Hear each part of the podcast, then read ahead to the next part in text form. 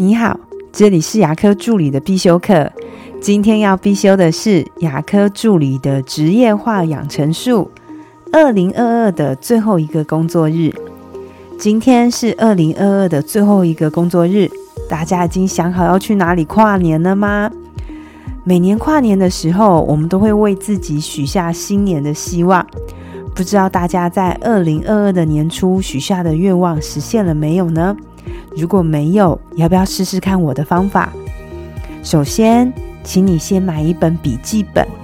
这个笔记本买有质感一点的，一定要你喜欢的那个笔记本。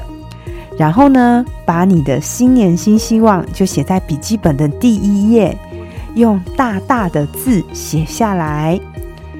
我们许的愿望呢，最好要依照管理上的 SMART 原则，也就是要明确的、可衡量的。可达成的要有相关的，最后呢，它还要有时效性的，用字要用肯定句。举个例子，如果你明年的希望是想要减肥，千万不要写说我想要变瘦，要说我明年六月前要减重五公斤，这样子就是有符合 SMART 的原则。然后在每天上班要出门前。把笔记本打开，把自己写的希望再复习一遍。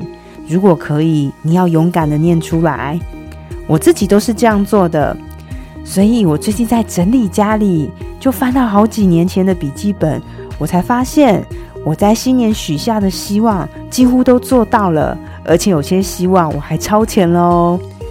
要不要试试看跟我这样做？美梦成真的机会真的就会变高呢？我的分享就到这边，祝大家新年快乐！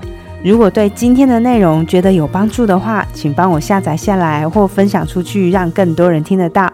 如果你对牙科管理、资费咨询跟助理培训有任何问题，欢迎留言给我，或者是在龙语牙体技术所的粉丝专业可以找到我。